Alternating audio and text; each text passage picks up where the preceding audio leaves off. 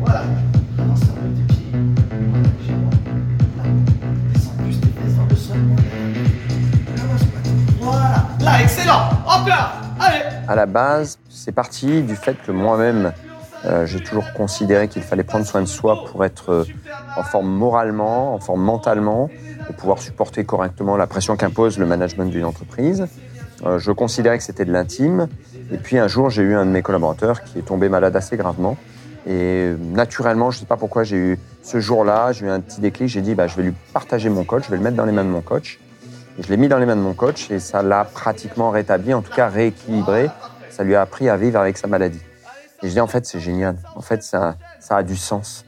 Et suite à cet événement, qui a sur une petite année, il y a un petit peu plus de 15 ans de ça, je l'ai généralisé progressivement. Je ne l'ai pas fait d'un coup, mais en 5-6 ans, bah, c'est devenu une évidence et progressivement, d'abord sur mes cadres, etc. Puis c'est devenu profondément s'intégrer dans la culture de l'entreprise. Tirage de. Allez, enchaîne, enchaîne, enchaîne, enchaîne.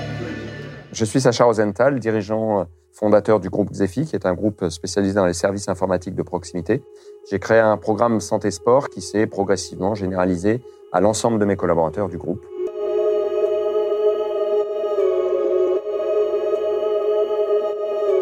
Le sport s'est fait une place au cœur même des bureaux de Xefi, à disposition des salariés et pour leur santé. On écoute son PDG, Sacha Rosenthal, nous expliquer le programme qu'il a initié et les moyens qu'il y a consacrés.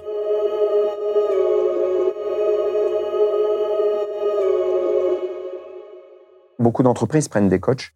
On est allé bien au-delà. Je me suis préoccupé de l'intitut personné entre le coach et l'équipe. Et pour ce faire, je ne me suis pas contenté, parce que ça ne pouvait pas marcher sinon, de payer l'heure coachée et de donner un créneau d'heure coachée. Je suis allé au-delà, j'ai embauché des coachs pour, au-delà des heures coachées, aller dans les bureaux, créer de la relation, créer l'intitut personné, s'occuper du collaborateur individuellement pour le retrouver en coaching collectif. Et bien, le coaching est collectif.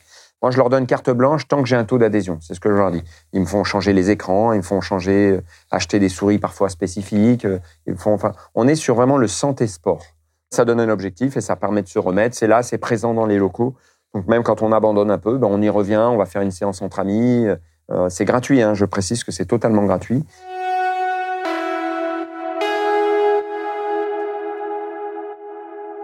Concrètement, à l'intérieur de l'entreprise, le, le lien euh, est très fort. Entre moi, les salariés, euh, oui, parce que ça crée des liens d'ouverture. Ils me connaissent vraiment par cœur de l'intérieur. Et du coup, ça crée un lien. euh, Ils essayent de me challenger. De, ça crée un lien très particulier. C'est plus le PDG qui est dans son bureau là-haut pour les jeunes. C'est superbe. On est à la moitié. Le programme Santé Sport euh, n'avait pas pour but de créer une attractivité particulière à la base, mais la réalité s'est créée. Aujourd'hui, ça crée une attractivité particulière. C'est une conséquence. Du coup, il est vrai qu'on l'apprécie, cette conséquence, et qu'on n'hésite plus à communiquer dessus, ce qui n'était pas le cas au départ. Aujourd'hui, je suis à 550 000 euros d'investissement pour euh, 800 salariés à peu près. Je considère vraiment que c'est un investissement. Je suis persuadé qu'en retour sur investissement, mais on, on ne peut pas le calculer. Euh, En retour sur investissement, c'est énorme. Je suis persuadé qu'en création de valeur, en bien-être, euh, il n'y a même pas de comparaison. C'est vrai que ce n'est pas factuel, c'est une conviction. Ce qui est factuel, c'est le taux d'arrêt maladie. Il est très faible, bien inférieur aux statistiques de la profession. Bon, est-ce que c'est que ça? Pas forcément, mais quand même, ça y contribue. La productivité chez nous, elle est quand même forte et on est une entreprise véritablement compétitive. Et pourtant, j'ai pas de burn-out ou de choses comme ça. C'est vraiment une, une démarche, le programme Santé Sport, mais c'est une démarche globale de bien traiter ses collaborateurs. Euh, C'est la face visible de tout ce qu'il y a derrière sur bien traiter ses collaborateurs. Je le dis souvent à des managers qui me disent mais en ce moment euh, c'est difficile, on n'arrive pas à avoir de monde, on a du mal à fédérer, à fidéliser. Je leur dis ben vous savez nous on n'a pas de télétravail, on est à heure fixe euh, et c'est important pour nous parce qu'on on croit au travail collectif dans notre métier en tout cas parce que j'oppose aucun système. hein. Il peut y avoir des systèmes télétravail qui sont bien faits, le nôtre il n'est pas fait pour, euh, donc je ne l'oppose pas. Pour autant nos gens ne partent pas, sont heureux parce qu'on s'en occupe correctement et je dis est-ce que vous offrez des bons emplois ou vous occupez réellement de vos collaborateurs? Et je crois que le programme Santé Sport est vraiment cette partie très visible d'une démarche profonde. On a beaucoup de turnover les premiers mois parce qu'on a une ADN très forte, mais au-delà d'un an, un an et demi, on en a très peu. Et les gens font carrière chez nous.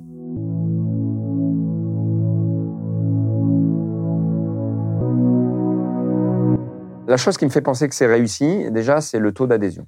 On ne peut pas atteindre un taux d'adhésion au programme santé sport et au bien-être, parce que c'est volontariste évidemment, de plus de 50% en France en plus. J'ajoute en France parce qu'on a euh, la France, on est euh, un peuple de gens libres intellectuellement, et, donc euh, on ne peut pas atteindre ce type de taux sans se sentir à l'aise avec ça. Quand vous venez chez nous, je vous donne un exemple.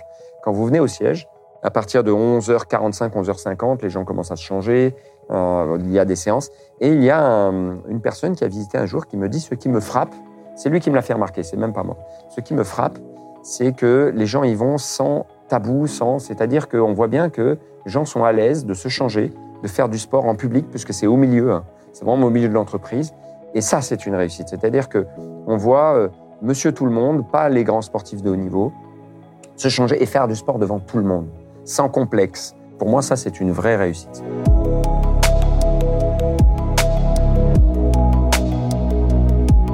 Se reconnecter avec son corps et bouger, c'est dans notre ADN. Mais on peut aussi faire sans. On a même pas mal de tentations pour ça. Jusqu'à ce que l'organisme envoie des signaux pour dire que lui, non, ne peut pas s'en passer. Car bouger, pour le corps, c'est vital. Je suis Michel Varnet, vous écoutez Et moi, un podcast des échos.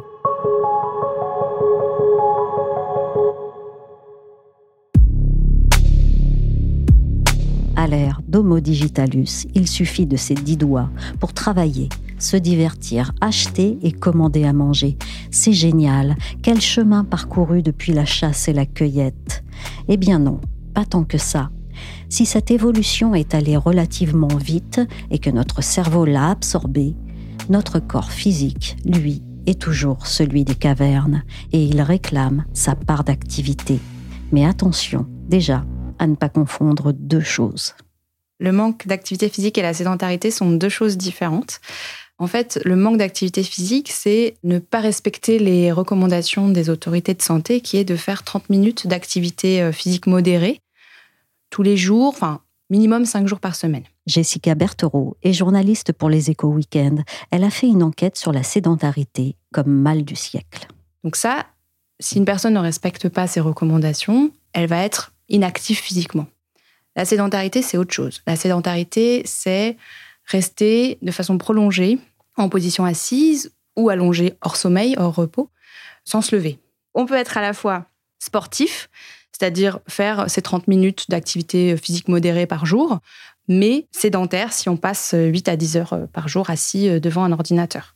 Si on a un, boulot de bureau, comme beaucoup d'entre nous, et qu'on ne pense pas à se lever régulièrement, qu'on ne pense pas à voilà, casser ces périodes de sédentarité, ben, on est sédentaire. Mais ce problème-là, il est à ce point nouveau, on en est conscient depuis quand? Ça fait qu'une quinzaine d'années, en fait, que les chercheurs ont vraiment identifié que la sédentarité, c'était autre chose que l'inactivité physique.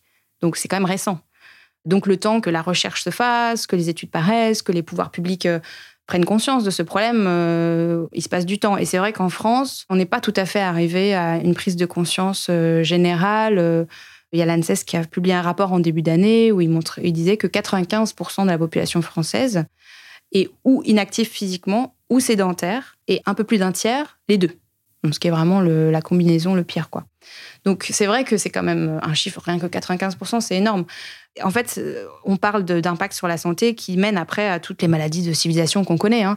Les maladies cardiovasculaires, exactement, le diabète. Euh, voilà. Le diabète tout particulièrement, je pense, parce qu'il y a une question d'effectivement, quand on bouge pas, de taux de sucre qui devient trop élevé dans, dans notre organisme. Ce qu'il faut se dire, c'est que on est fait pour bouger. C'est physiologique, c'est un besoin physiologique. On a besoin de s'alimenter, on a besoin de boire de l'eau, on a besoin de bouger.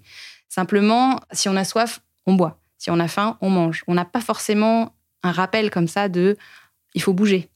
Déjà, par exemple, aujourd'hui, la première cause d'arrêt cardiaque avant 30 ans en Ile-de-France, c'est l'infarctus du myocarde. Et avant, c'était 45 ans. Donc là, en termes de santé cardiovasculaire, on a perdu 15 ans. C'est énorme.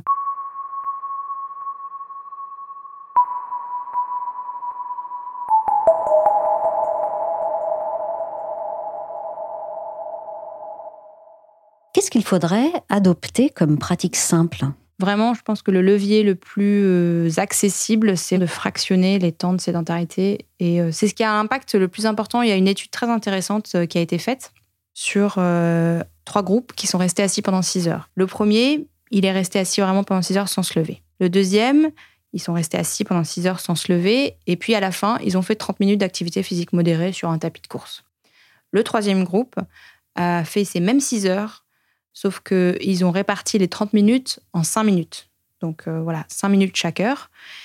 Et ben, tous les effets positifs ont été observés chez ce groupe-là. Au niveau de la sédentarité, fractionner les temps passés assis, c'est vraiment le plus important.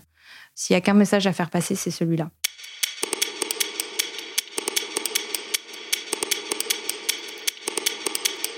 Du coup, dans l'agencement ou le mobilier de bureau, on commence à s'intéresser à des solutions pour casser cette sédentarité et est-ce que ça crée des marchés? Oui, il y a des marchés. Je pense que pour l'instant, ils sont assez restreints justement parce que les entreprises n'ont pas encore pris euh, la mesure du problème mais ils seront probablement amenés à, grandir. Voilà. Donc, euh, il y a euh, des marques qui font des bureaux assis debout, il y a des pédaliers, comme je citais auparavant, des vélos de bureau. Il y a même voilà, des très grandes marques d'ameublement qui font un bureau assis debout assez basique, mais voilà, qui fonctionne et qui peut servir. Surtout, par exemple, voilà, si on est indépendant et qu'on veut s'équiper chez soi, par exemple, ou si on fait beaucoup de télétravail et qu'on veut s'équiper chez soi, c'est possible. Et c'est à prendre au sérieux. La sédentarité tue au moins autant que le tabac. C'est écrit en grosses lettres capitales sur le site internet de la Fédération française de cardiologie. Inquiétant. Mais la bonne nouvelle, c'est qu'on peut y faire quelque chose et que ça marche. Le nouvel an sera, comme souvent, si ce n'est chaque année, le moment de se promettre de changer de routine. Mais il faut avouer que les problèmes liés à la sédentarité, il n'est pas facile de s'en méfier parce qu'ils sont silencieux. J'ai voulu faire le point avec un médecin. François Carré est cardiologue spécialisé en médecine du sport et je lui ai demandé, pour commencer, comment qualifier cette spirale de la sédentarité.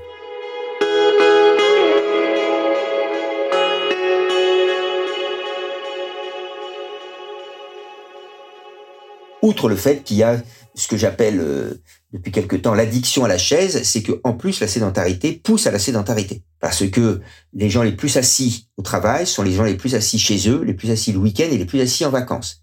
La personne, si je caricature, qui va être assise au travail toute la journée, elle va prendre le métro, la première chose qu'elle fait en attendant le métro, elle s'assied. Dès qu'elle s'est assise, le métro arrive une minute après, elle se lève, elle va chercher une place assise. Elle descend deux stations après, elle ne s'en rend pas compte.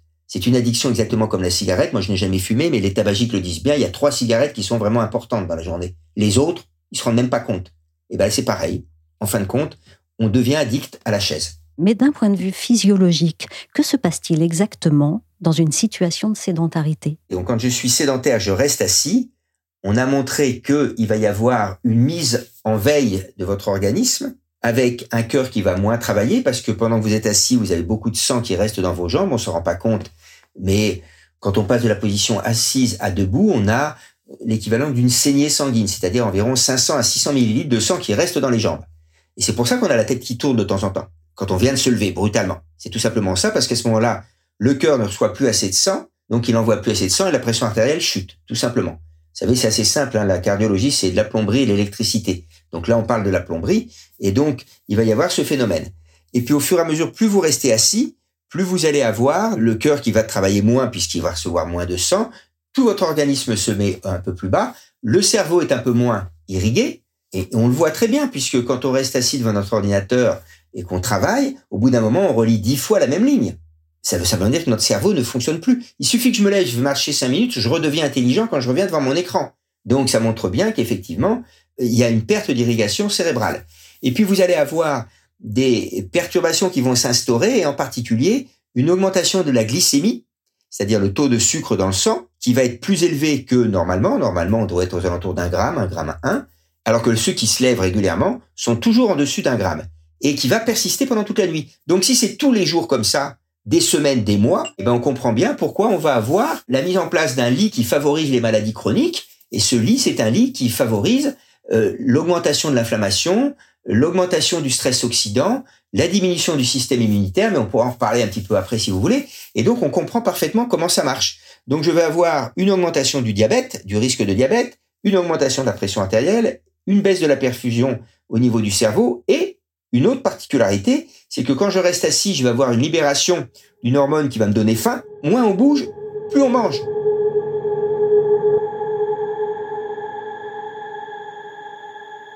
Est-ce qu'on a progressé dans les recherches sur ce qui permet à notre organisme de lutter contre la sédentarité? Ce qu'on a découvert aujourd'hui, c'est que tous les organes, tous nos organes peuvent communiquer les uns avec les autres. Et le muscle, on pensait que le muscle ne servait qu'à brûler des calories et que c'est pour ça qu'on perdait du poids. Pas du tout. Le muscle, certes, il consomme des calories, mais il libère des substances, il y en a plus de 100 connues actuellement, qui vont diffuser dans tout l'organisme et qui vont favoriser l'inverse de euh, la sédentarité et l'inactivité physique, baisser l'inflammation, baisser le stress oxydant, augmenter l'immunité et en plus augmenter la capacité des vaisseaux à s'ouvrir et à diffuser du sang. Le problème des myokines, c'est que ça ne marche que 24 à 36 heures. Donc si je bouge pas au moins tous les jours et demi, eh bien je repars à zéro à chaque fois. C'est pour ça qu'on recommande de bouger tous les jours ou au moins ne pas s'abstenir de bouger complètement plus de deux jours. Donc on a retrouvé ça. Et ce que je vous décris là, c'est quelque chose de très simple, ça s'appelle l'épigénétique. L'épigénétique, c'est simplement l'effet de l'environnement sur l'expression des gènes. Eh bien, quand je bouge, je change mon environnement et je vais favoriser l'expression de mes gènes. Et on retrouve ce qu'avait fait Homo sapiens. Il avait gardé deux stocks génétiques. Un, celui qui garde les graisses parce qu'il mangeait pas tous les jours. Celui-là, on l'entretient parfaitement parce qu'on n'arrête pas de le stimuler. Et puis par contre, celui qui lui permettait d'être l'animal le plus endurant, parce qu'au début, je rappelle toujours aux gens, c'est qu'ils n'avaient pas des fusils à lunettes. Donc pour tuer une gazelle ou un mammouth, etc., faut courir derrière pendant longtemps et arriver assez près de lui pour pouvoir lui lancer une lance ou un caillou ou une flèche. Donc, ils couraient très longtemps derrière. Ils étaient inépuisables. Et ben ça, on n'entretient plus du tout. Voilà.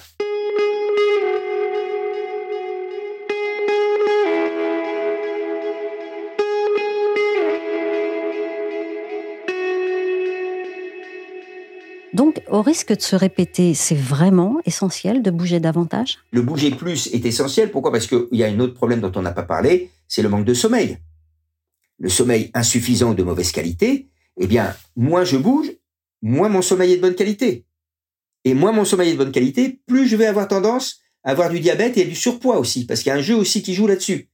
Alors que si je remets en marche le fait de bouger, ça va me augmenter mon sommeil, sa quantité, sa qualité, ça peut aussi limiter mon apport alimentaire, contrairement à ce que les gens croient. Et donc, il faut absolument bouger plus pour améliorer le sommeil et aussi améliorer la nutrition. Après, les deux autres vont aussi, évidemment, bien évidemment, ensemble. Hein. Mais le problème principal que l'on a actuellement, c'est de bouger plus, surtout que c'est le plus difficile de faire bouger quelqu'un. On peut arriver à ce que quelqu'un ne mange pas, mais alors le faire bouger, je peux vous assurer, des fois, on a vraiment l'impression qu'on leur demande quelque chose de surhumain, alors que c'est quand même trois fois 10 minutes d'activité physique par jour. On recommande 30 minutes.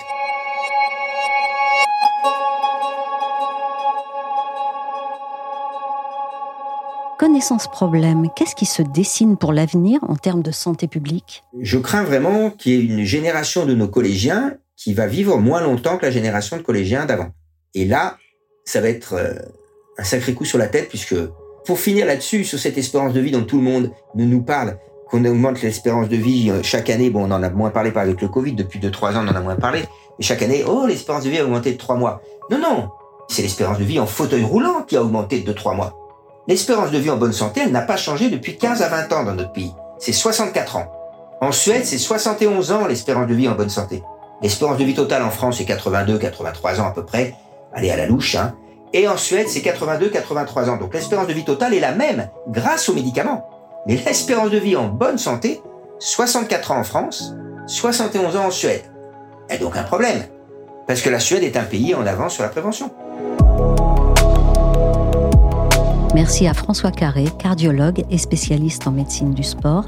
Merci à Jessica Berthereau, journaliste dont vous pouvez retrouver l'article sur la sédentarité dans les éco weekends Et merci enfin à Sacha Rosenthal, PDG du groupe Xefi, pour avoir partagé son engagement en faveur du sport et de la santé dans son entreprise. Retrouvez les autres témoignages et les autres sujets des épisodes précédents de Et moi en vous abonnant sur votre plateforme préférée, Apple Podcast, Podcast Castbox, Deezer, Spotify ou Amazon Music. Pour l'actualité, c'est chaque jour sur leséchos.fr ainsi que dans la story.